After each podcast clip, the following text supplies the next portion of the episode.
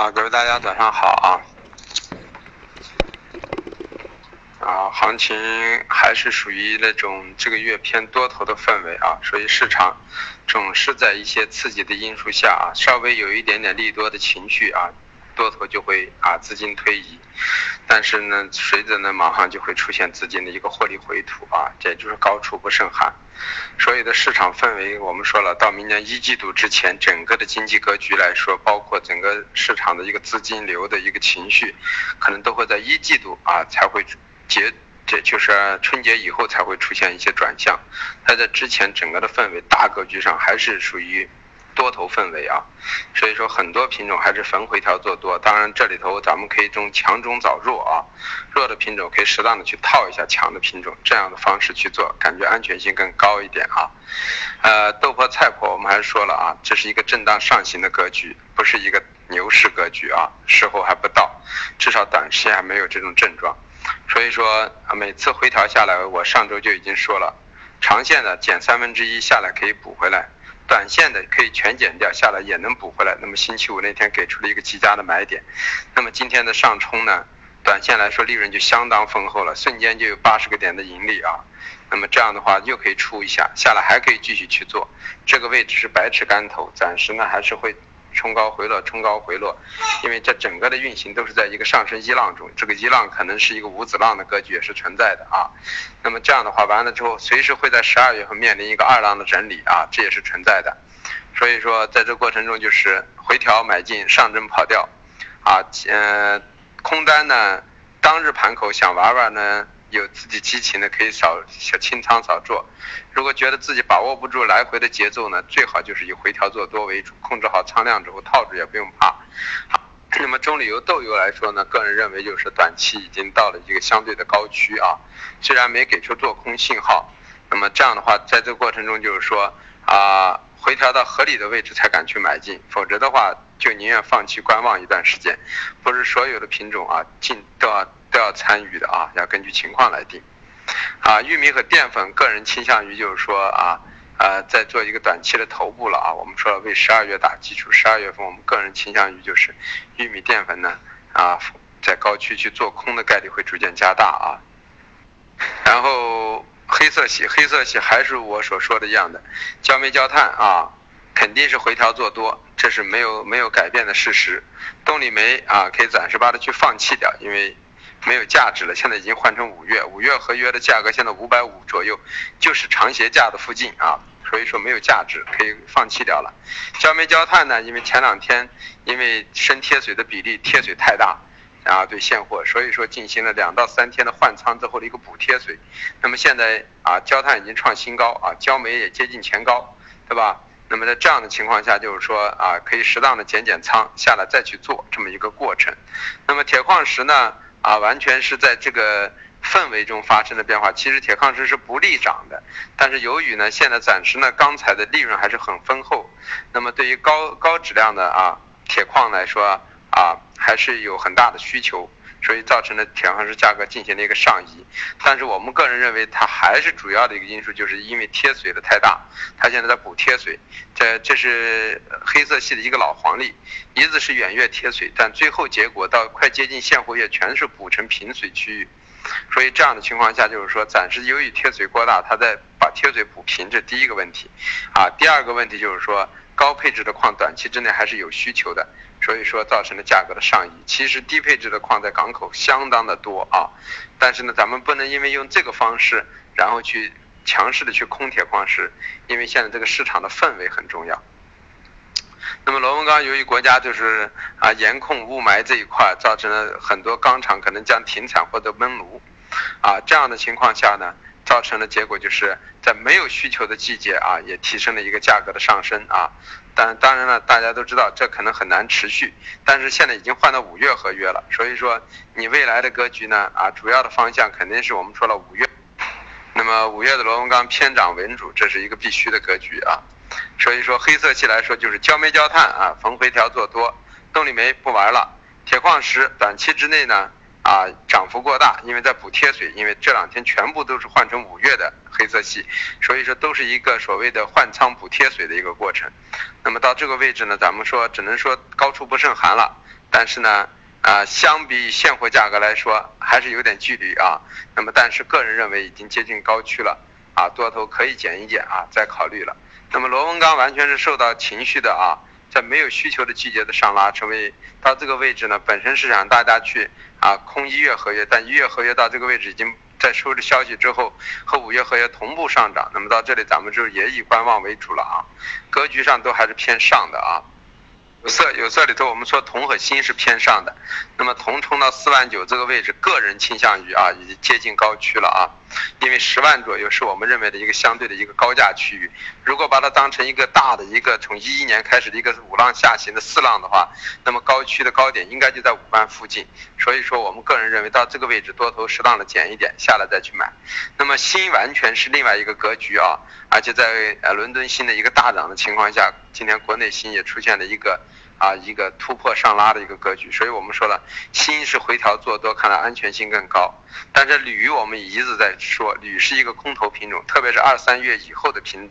合约月份更适合抛空。为什么？解决了运输问题，铝一点也不缺货，下游不是那么需求的旺盛，上游也并不怎么缺货。所以说，到了这个位置，利润很丰厚的情况下，虽然在电价的上移，啊。引发了整个成本的上移，但是利润还是很丰厚，所以我们认为铝呢是一个很大的一个产业链过剩的一个品种，所以还是可以去抛空的，啊，铝粉反弹做空啊。那么镍呢，我们认为也是在这个位置有点过了啊，啊，我们认为十万这个之上是很难逾越的，暂时在基基本上没有发需求的情况下，所以十万到九万这将可能会成为一个很长一段时间的一个镍的一个一个箱型大的整理的一个格局啊。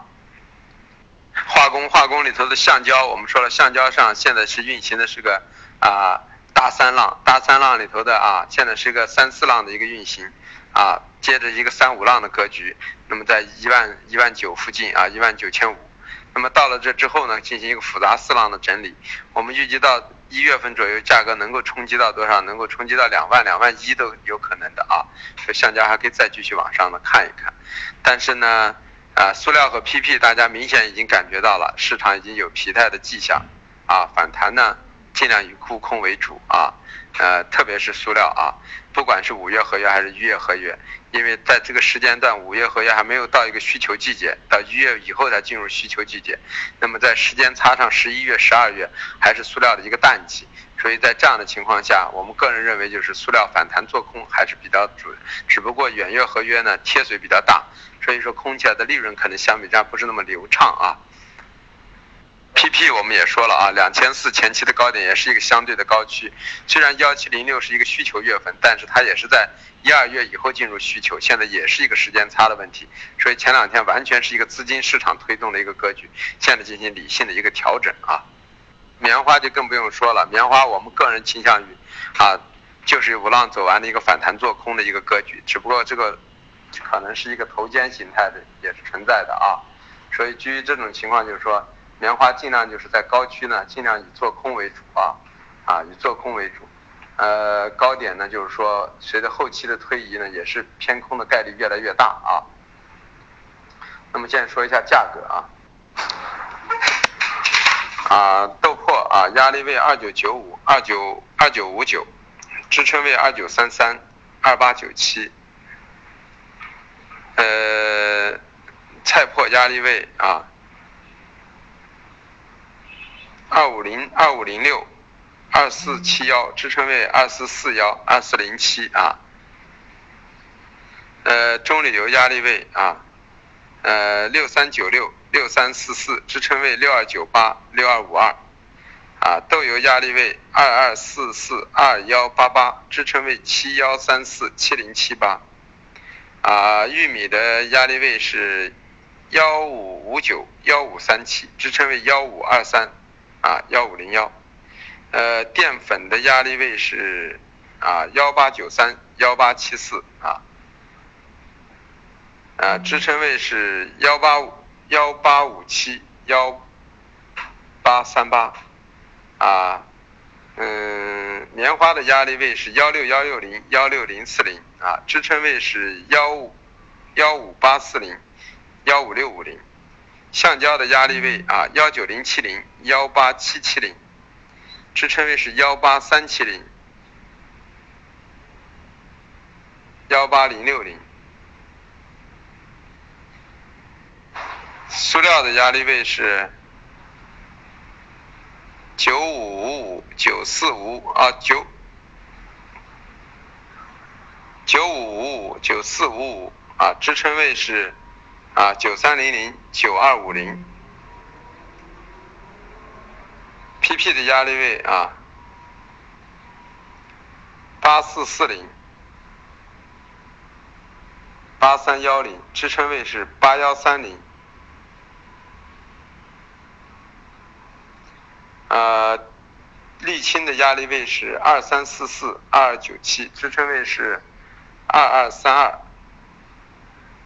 焦炭的压力位是二零七零二零三幺，支撑位是幺九四幺。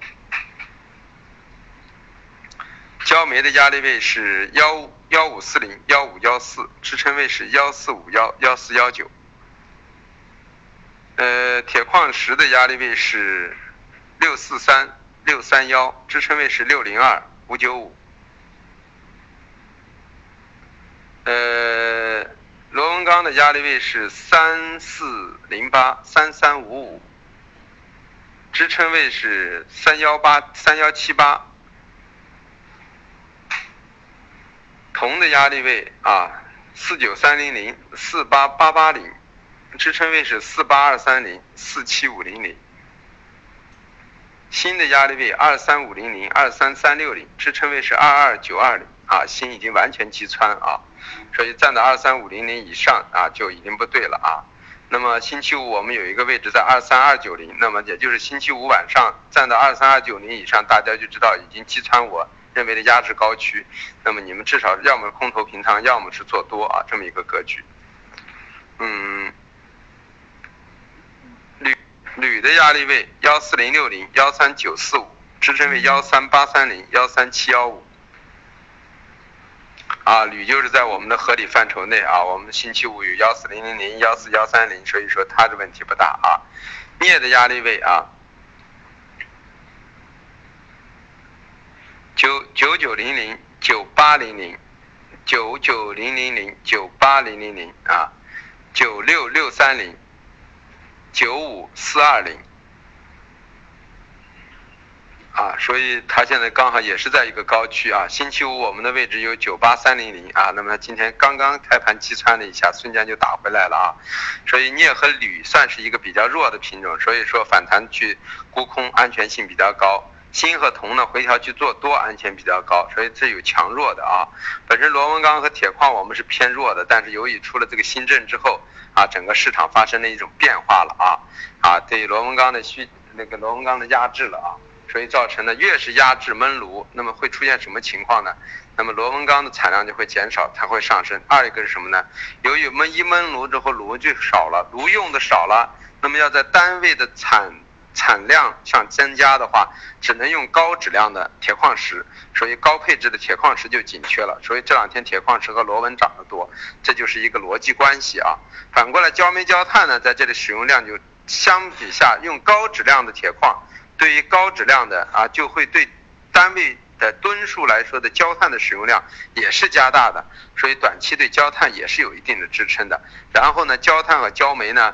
因为在为了给那个动力煤让道，所以说他们在运输上面就有点紧张的情绪，那么反而造成了价格也是上移的一个过程，啊，是这么一种情况，这要把逻辑弄清楚啊。那么 PPPE 我们说了啊，没有需求的季节啊，走到这个位置，